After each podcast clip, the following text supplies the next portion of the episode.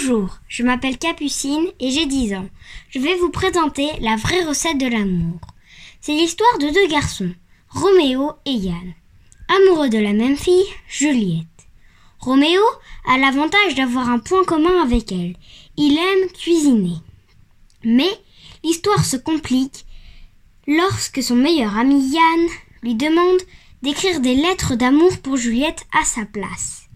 J'ai adoré ce livre car il y a du suspense. Pendant toute l'histoire, on se demande si Juliette va découvrir qui lui écrit vraiment et de qui elle va tomber amoureuse. J'ai aimé le passage quand Roméo aide Juliette pour le concours de gâteaux parce qu'on sent qu'ils se rapprochent. Je conseille ce livre à ceux qui aiment le suspense et les histoires d'amour.